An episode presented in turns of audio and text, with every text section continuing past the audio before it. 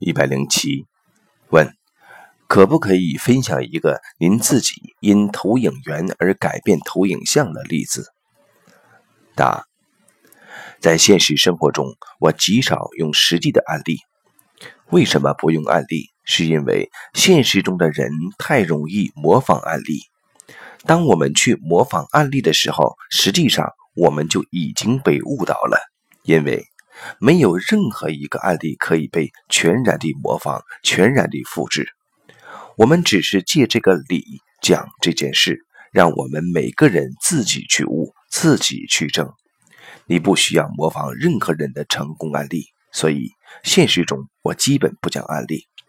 如果有人想用他自己的事情来证明什么，那么可以直接地单线地沟通、一对一地沟通，在那个当下能够。感受到彼此能量的共振和共鸣，而产生一种当下的彼此的唤醒，这件事情有意义。而在现在这个状态中去讲一个案例的话，有可能会误导各种人，因为每个人看一个案例的角度不一样。